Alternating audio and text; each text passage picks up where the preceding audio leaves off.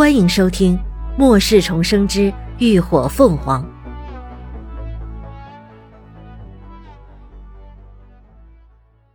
第二百四十一集。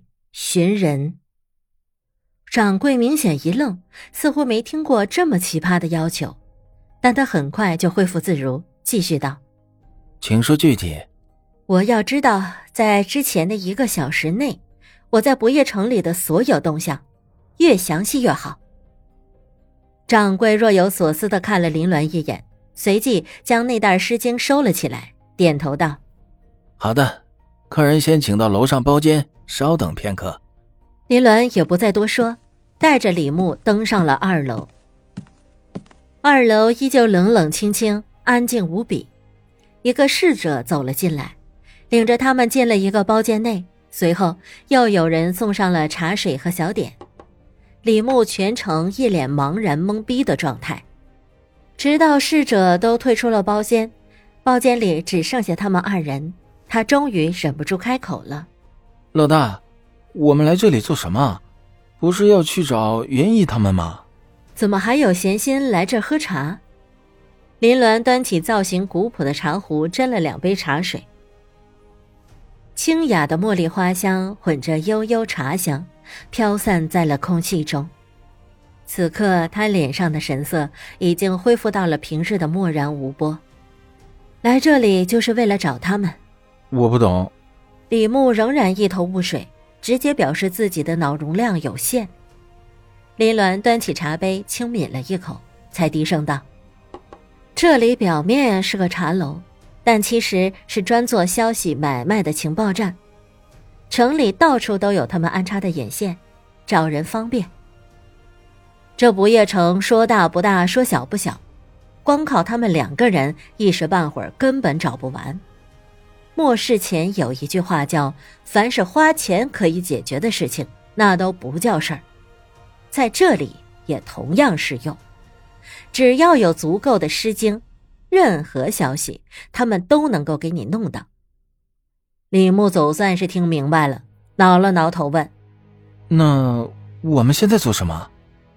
林鸾道：“喝茶等。”时间就在一杯杯的茶水中悄然流逝，眼看着茶壶都要见底了，李牧也越来越按捺不住时，包间的门终于被人敲响了。来人正是楼下的掌柜，他上前递来了一张折纸：“客人久等了。”这是您要的。林鸾伸手接过，打开一看，上头清清楚楚的记录了不同的时间段和他相应出现的位置。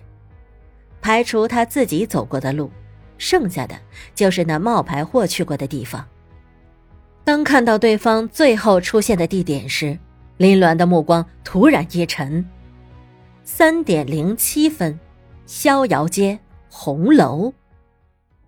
十分钟后，林鸾的身影就出现在了逍遥街上。这条街被称为红灯区，是不夜城里专做皮肉生意的地方。末世后，多的是没有自保能力、甘愿出卖肉体求活的女人、男人。在这条街上，只要有钱，各种环肥燕瘦都能任君挑选。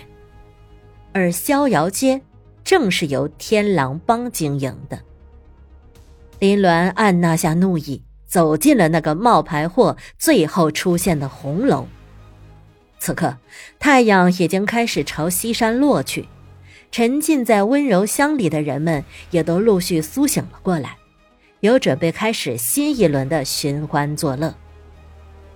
楼里人来来往往，并没有人对林鸾的到来感到意外，倒是有几个色胆包天的人眼冒银光的打量他。又被他森冷的目光生生逼退了邪念。林鸾释放出了精神力，从一楼开始一间间找，然而一二层都转了一圈，却仍然没有找到乐乐他们的身影。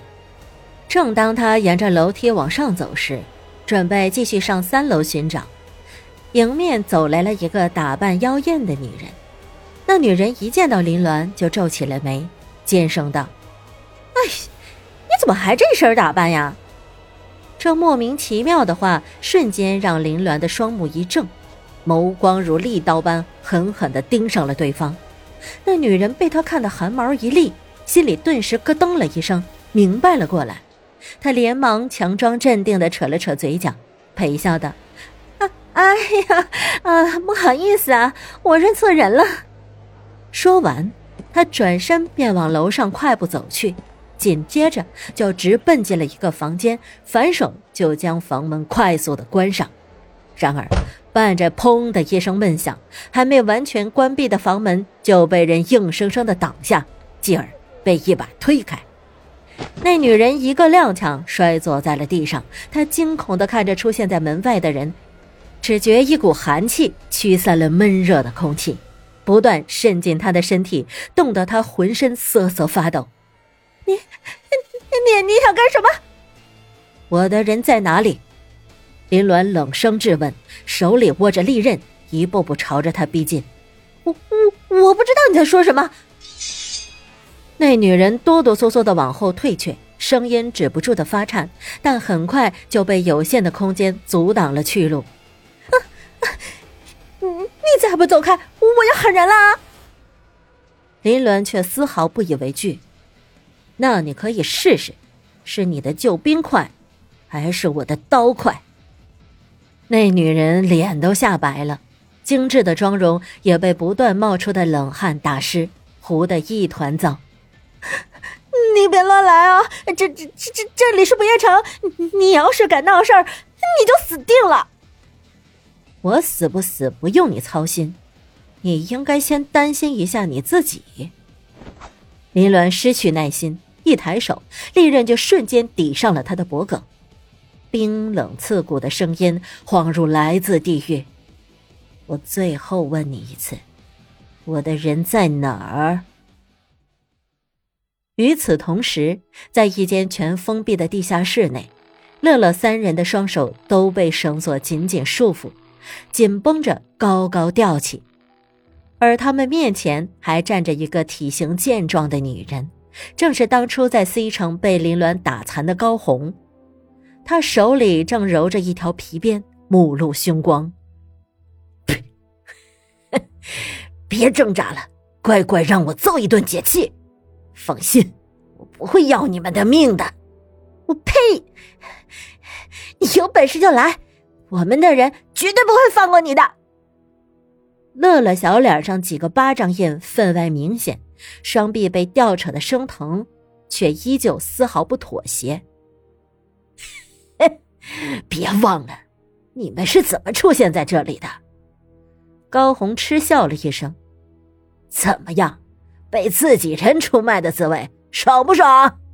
放你娘的屁！谁知道你们从哪里找来的西北货呀？啊，还真以为能骗得了我们？”